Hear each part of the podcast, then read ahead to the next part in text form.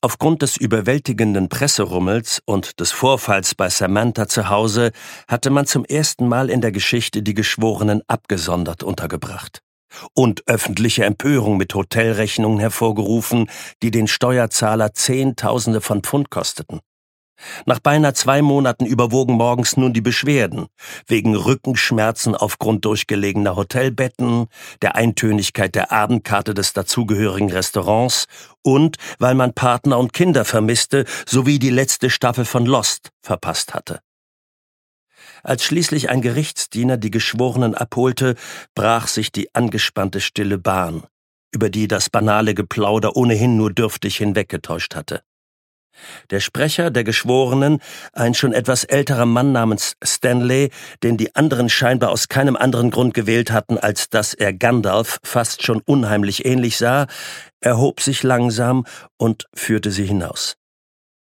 Court One, einer der wohl berühmtesten Gerichtssäle der Welt, war der Verhandlung aller schwerster Verbrechen vorbehalten.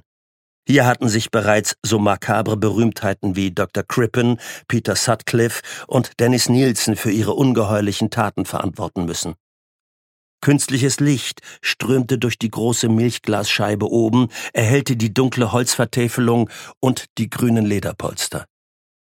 Als Samantha ihren gewohnten Platz in der ersten Reihe der Geschworenenbank einnahm, dem Angeklagten am nächsten, wurde ihr bewusst, wie kurz ihr selbst entworfenes weißes Kleid war vielleicht ein bisschen zu kurz.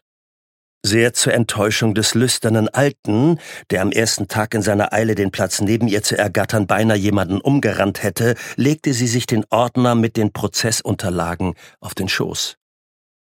Anders als man es aus amerikanischen Kinofilmen kannte, wo der elegant gekleidete Angeklagte neben seinem Anwalt am Tisch saß, stand der Beschuldigte im Old Bailey den Anwesenden allein gegenüber. Die nicht sehr hohe, aber doch auffällige gläserne Trennscheibe, die die etwas erhöhte Anklagebank abschirmte, verstärkte noch den Eindruck, dass derjenige, der sich dahinter befand, für die anderen eine erhebliche Gefahr darstellte. Er war schuldig, bis seine Unschuld bewiesen war. Direkt gegenüber der Anklagebank, links von Samantha, befand sich der Platz des Richters. Hinter einem Stuhl in der Mitte, der als einziger während der gesamten Verhandlung unbesetzt blieb, hing ein Schwert mit goldenem Heft unter dem königlichen Wappen. Gerichtsdiener, Verteidiger und die Staatsanwälte befanden sich im Zentrum des Saals, während die erhöhten Ränge der Galerie gegenüber voll besetzt waren. Die müde, dreinschauenden, aber begierigen